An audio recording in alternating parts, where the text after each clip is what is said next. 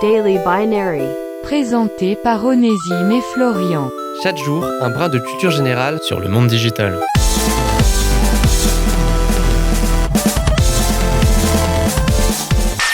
Aujourd'hui, dans Daily Binary, on va essayer de vous faire voir un peu différemment un petit objet fort sympathique que vous devez certainement utiliser régulièrement dans votre quotidien. Et non, pas votre smartphone, on y avait déjà consacré un épisode si vous suiviez. La clé USB est un support de stockage amovible, c'est-à-dire que vous pouvez l'insérer et la retirer d'un ordinateur sans avoir à éteindre ce dernier.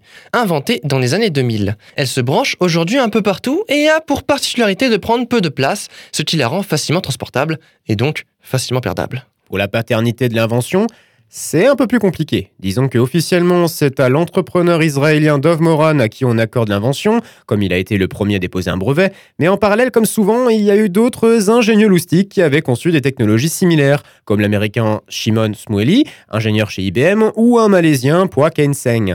Quoi qu'il en soit, c'était vraiment une technologie révolutionnaire pour l'époque, surtout lorsque l'on sait qu'avant, on utilisait essentiellement des CD et des CD-ROM, des périphériques de stockage aux capacités certes intéressantes, mais clairement moins aisées à transporter. Autre atout de la clé USB par rapport à ses prédécesseurs, le fait qu'elle soit insensible à la poussière et aux rayures, ce qui lui procure un net avantage au niveau de la fiabilité.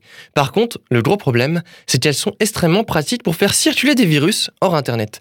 Donc méfiez-vous toujours si vous tombez sur une clé USB abandonnée, certains fichiers malveillants pouvant s'ouvrir automatiquement lors de l'insertion de la clé dans votre ordinateur. La curiosité, les vilains défauts, tout ça, tout ça. C'était Daily Binary. Rendez-vous demain pour une nouvelle dose de culture générale sur le monde digital.